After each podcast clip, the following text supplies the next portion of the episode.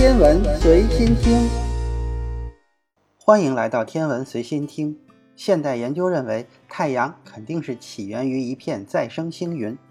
所谓的再生星云，就是非原始的星云，是超新星大爆炸后飘散在太空的尘埃重新聚集成的星云。但是，超新星爆炸后一般会留下一个痕迹。有人认为，这个痕迹就是形成太阳的上一代恒星。但是，这个痕迹怎么不见了呢？有人想找到这个痕迹，也算是找到了太阳的上一代恒星。这种想法倒不算离奇。离奇的是，有人说形成太阳的上一代恒星留下的是一颗白矮星，于是到处忙着去找白矮星了。即便太阳真的有上一代恒星，也至少是比白矮星高一级的中子星或者是一个黑洞，绝对不可能是一颗白矮星。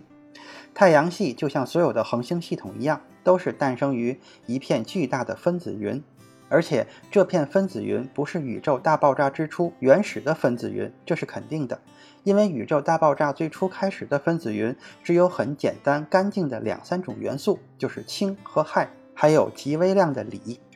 我们地球上存在着一百一十八种元素，氢、氦、锂以后的重元素都是在恒星核聚变和超新星大爆炸中形成的。所以说，太阳系是超新星大爆炸后撒在太空的再生星云中诞生的，这是现代宇宙学研究的基本定论。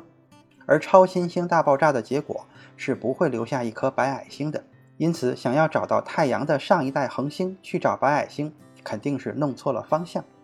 像太阳这样质量的恒星，一直到八倍太阳质量以下的恒星，是以红巨星的方式结束自己生命的。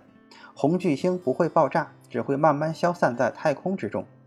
烟消云散之后，会在核心留下一个白矮星。这个白矮星体积大约是地球大小，但质量却比地球大二十万倍，也就是密度大约达到每立方厘米一到十吨。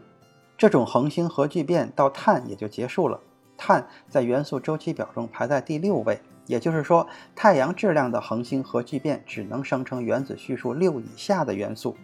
而地球有一百一十八种元素，很显然，上一代恒星不是太阳八倍质量以下的恒星，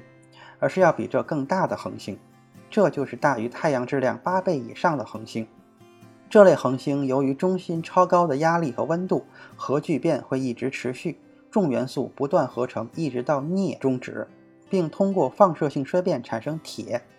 这个时候，中心不再有能量输出。巨大的自身引力导致外围物质以零点二三倍的光速向中心坍缩，遇到中心靠简并压维持的铁核心高速反弹，就不可能避免的发生超新星爆炸。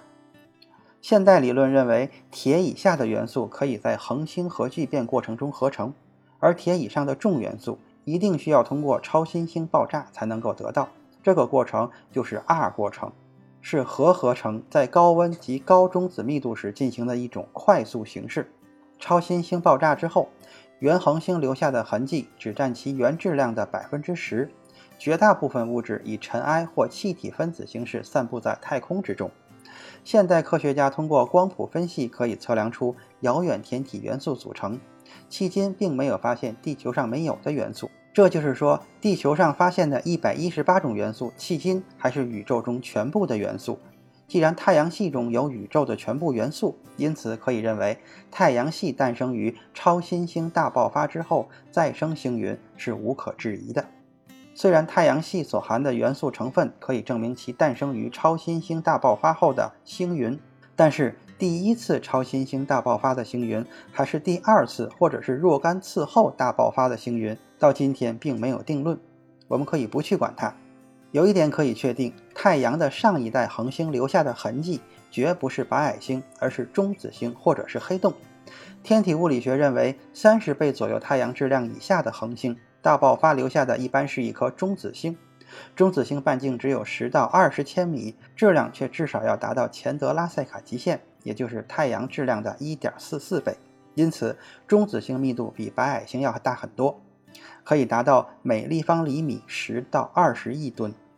大约三十到四十倍太阳质量的恒星，中心压力和温度更高。发生超新星爆炸时，核心压力超过奥本海默极限，会坍缩成一个大约太阳质量三倍以上的黑洞。由此，我们可以断定，太阳的上一代恒星一定是一颗大于三十倍太阳质量的恒星，它爆发后留下的痕迹是一颗中子星或者是黑洞。那么现在已经发现，距离我们最近的中子星和黑洞都是在几百光年到一千光年左右。既然太阳起源于超新星爆发后留下的星云，那么太阳系附近怎么没有黑洞和中子星存在的痕迹呢？我们可以从以下几点来解释一下。首先，超新星大爆发不一定会留下中子星和黑洞，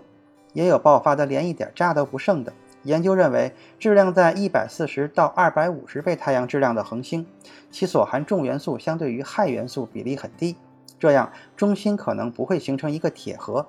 这种超新星形成机制就不同，爆发后中心就可能什么也不会留下。这类超新星的一个典型代表就是二型超新星 S N 二零零六 G Y。这颗2006年发现的超新星爆发前，恒星质量大约是太阳的一百五十倍。这种超新星由核心崩溃引发，所有的燃料都参与了核聚变，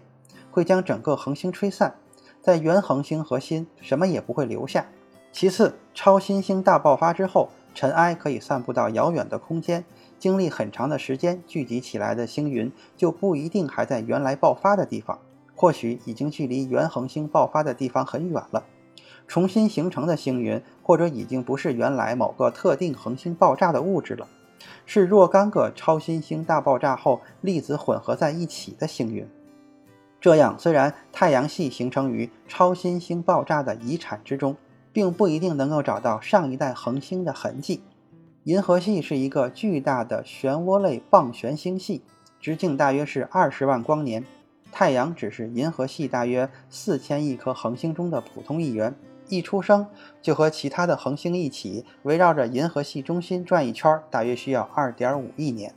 而太阳的年龄已经是四十六到五十亿岁了，也就是说，围绕着银河系转了二十多圈。这样，即便太阳形成于上一代超新星爆发后附近的空间，转了偌大的二十多个圈，上一代恒星爆发的地方也在公转。转速和线性方向也不会完全相同，这样上一代恒星产生的遗迹也就不知道转到哪里去了。今天的天文随心听就是这些，咱们下次再见。